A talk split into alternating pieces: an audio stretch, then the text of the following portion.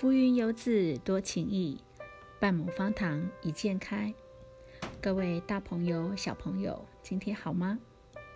今天的方塘文学要分享的是童话故事。青翠的森林覆盖着起伏的山峦，清澈的小溪沿着山谷蜿蜒流动。溪谷旁的山坡上，绿树掩映中错落着几间屋子，那是泰雅人的家。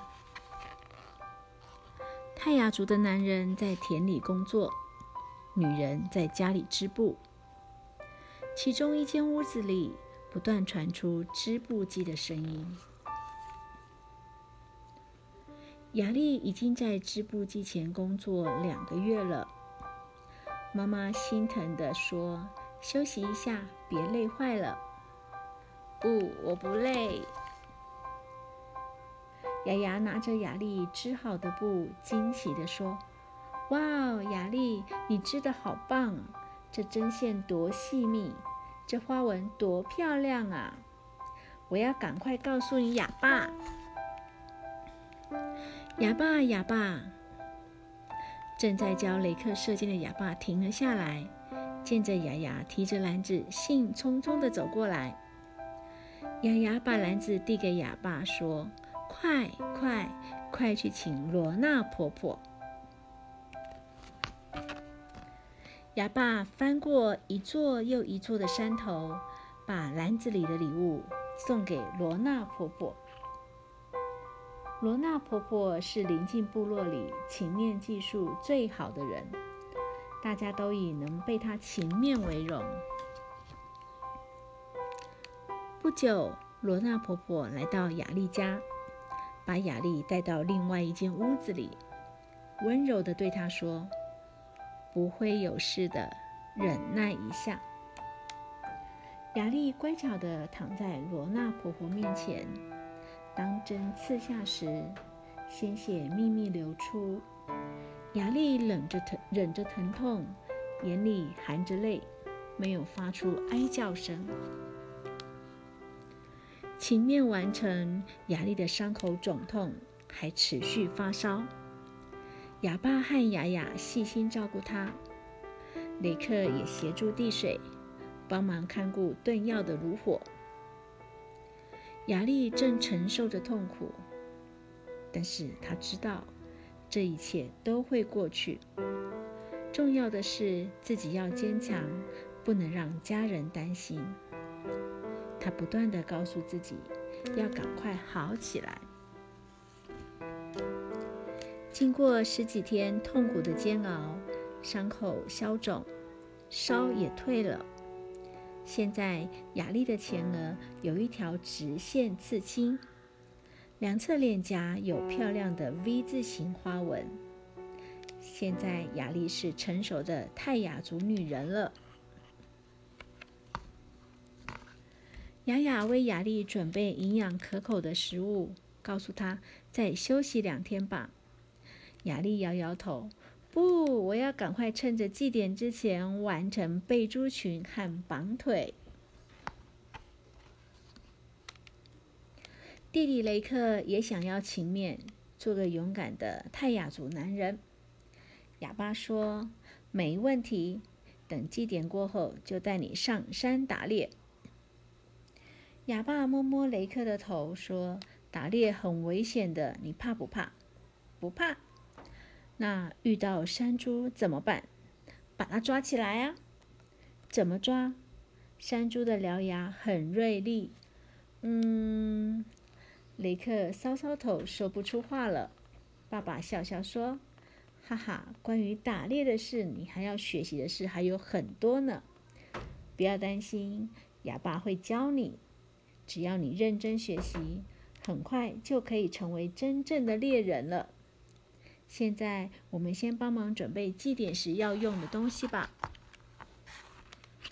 雷克跟着哑巴走出屋子，他希望赶快从哑巴的身上学会打猎的知识和技巧，成为真正的猎人。如果能捕到云豹、山猪或是黑熊，就有资格勤勉成为真正的泰雅男子。这一切都要等到祖灵祭结束之后才能实现。现在他要帮哑巴杀猪，准备祭典所用的用品。他知道，真正的泰雅男子是很勤劳的。泰雅族主要分布在台湾中北部、中央山脉两侧及宜兰花莲等山区。泰雅族有情面的习俗。所谓情面，就是在脸上刺青，是一种成年的标志。男子的情面只限于额头与下巴，女子则在额头和脸颊刺青。情面除了标记英勇与织布技巧之外，也能作为族人的标志，且有辟邪的作用。祖灵祭举行的时间在小米收割后。大约八月，由头目或者长老议定，所有泰雅族的男人都要参加这场盛会，并将年糕、猪肉等祭品插在竹棒上，献给祖灵。祖灵祭的祭品不能带回部落，祭拜完必须在祭祀地吃完。离开祭祀地时，要越过火堆。以表示和祖灵分隔，并忌讳回头看。播种祭，播种祭是由祭司将树种带到祭田播种，以祈求丰盛的祭典。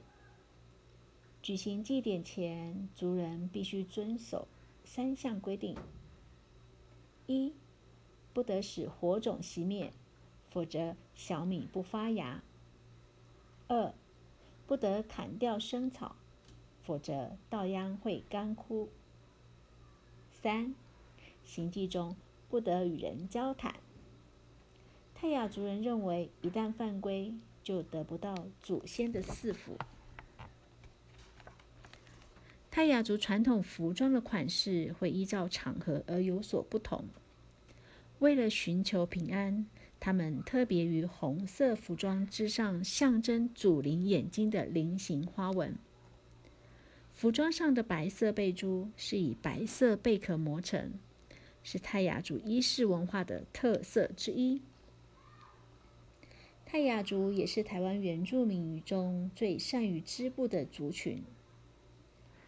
泰雅族人在成年之前，必须先学学习编织日常生活用品的技术。泰雅族人的建筑房屋的材料以木头、石板、茅草为主，墙有内外之分。房屋造型因功能不同而有变化。架高的鸡舍和谷仓就有防潮、防暑的功能。小朋友，今天介绍是泰雅的文化，希望快快长大。听完这个故事。你也是希望自己快快长大吗？祝你有个美好的一天。